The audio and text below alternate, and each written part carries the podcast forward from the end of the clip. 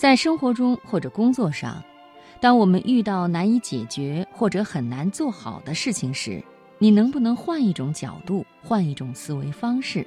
那个时候，你可能会收到意外的惊喜。今天晚上，我首先和朋友们来分享《移动一百八十度有惊喜》，作者王跃冰。看到一个艺术家的访谈，说到他曾在波士顿建筑师行业的一次得奖经历。当时他的任务是设计一个动物园，他思来想去，觉得设计难以出新，于是便考虑应该给动物自由，让它们随意行走，而把游客锁进笼子来观赏动物。这个方案之所以能够脱颖而出，胜在把游客和动物的位置进行了一百八十度的调换，动物被解放。而游客对禁锢有了切身体会，从而更加愿意保护动物的天性。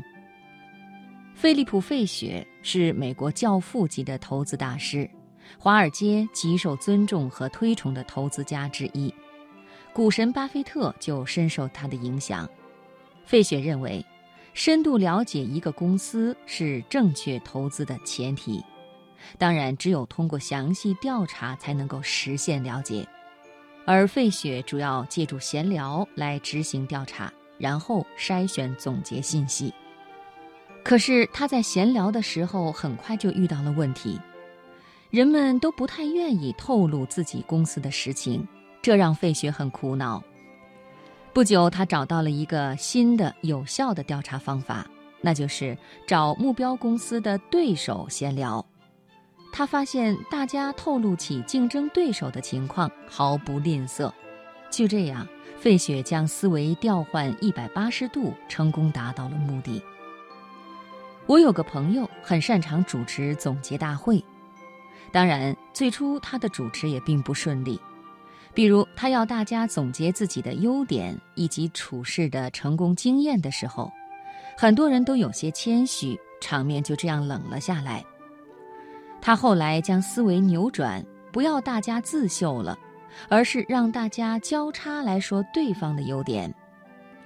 这么一来，大家全都开始积极发言，因为这可能是难得的笼络人心的机会。借助这种同事间的互相表扬，会议气氛一片祥和，成功经验也就得以在交流中扩散开来。我儿子有一个名叫陈的同学，优秀又能干。他爸爸说，陈之前也是叫人头疼的熊孩子。他常年出差在外，几乎只有孩子妈一个人管。每次他出差前，都会像很多家长那样，一再叮嘱孩子要听妈妈的话。孩子总是敷衍着点头，依然把话当成耳边风。一次，陈爸出差前恰好妻子生病了，他只好对陈说：“我不在家的时候，你要照顾好你妈妈。”没想到那次孩子的表现好的让他们吃惊。从那以后，陈爸和陈妈就将亲子思维完全转了过来。比如要孩子做作业，会说：“我们想要你帮忙配合好一件事。”放学后不是直接问孩子今天表现怎么样，而是今天老师教的好吗？他们尽量少说你要怎么做，而是换之以我们需要你怎么做。这种交流中主语的转换，让孩子的责任心、积极性都开始大幅提升。这就是有趣的思维，他天生就拥有一对面对面的交易。很多时候，我们习惯了固定坐在一把椅子上，而不愿意坐到对面去看看。